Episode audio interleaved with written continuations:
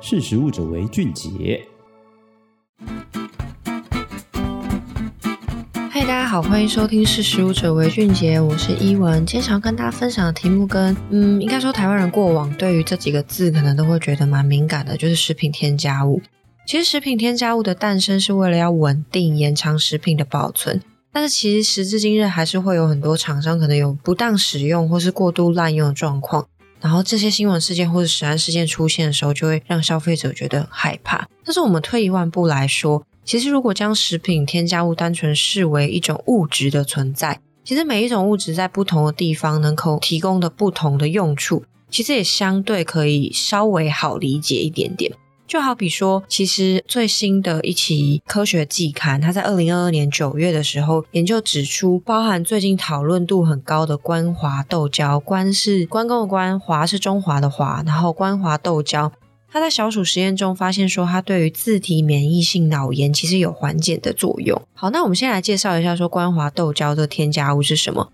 它在过去被台湾当成食品原物料使用。通常是协助加工上的增稠这个效果来去做调和。只是二零二二年的七月一号，卫生福利食品药物管理署就是食药署，它为了要跟进国际趋势，决定将它列为食品添加物管理。那读到这里，大家可能会觉得说，诶，食品添加物就是一个令人害怕的东西，它一定有什么地方是需要被管制？它确实有需要被管制的地方。其实它基本上就是一种膳食纤维，裂管只是因为说这种食材对于婴儿的消化器官会造成影响，所以它必须要在用量上面去做管制。其实在过去的几十年间，国际间开发程度高的国家在自体免疫炎症、代谢疾病，我们说的炎症是发炎的意思，它的发病率其实是迅速增加。那研究就推测说，这样的区域性现象发生主因其实来自于环境变化，而非遗传的变化。那膳食纤维其实在过往的很多科学研究中都被证实说，对于免疫的反应是有相当程度效果的调节剂，可以在多种疾病下抑制发炎症状。然而，膳食纤维其实是一种多样化的碳水化合物群体的总称，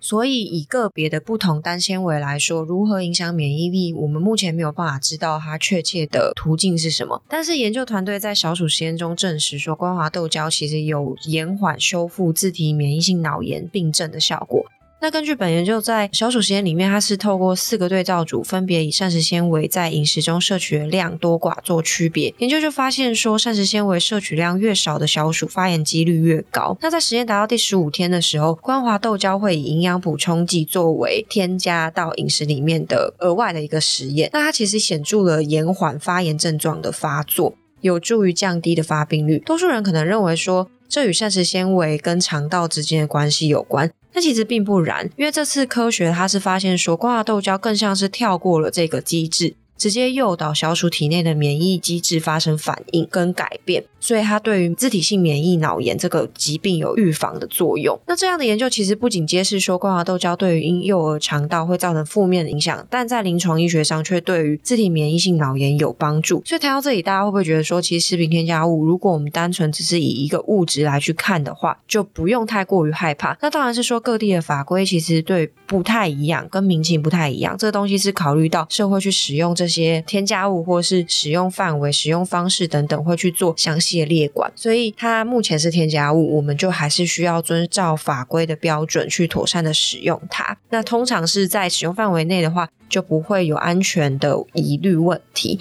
好，这是今天想要跟大家分享的内容。如果大家对于今天内容有兴趣的话，欢迎上食力的官网搜寻食品添加物关华豆胶，或者是自体免疫性脑炎。其实我们在食品添加物的辟谣上面有非常多科学的文章，或者说不同言论，也欢迎大家上食力的官网搜寻相关文章。我们也有经营社群，IG、Facebook 都可以看到我们。欢迎跟小编互动。好，我是依文，我们今天就先聊到这里啦，拜拜。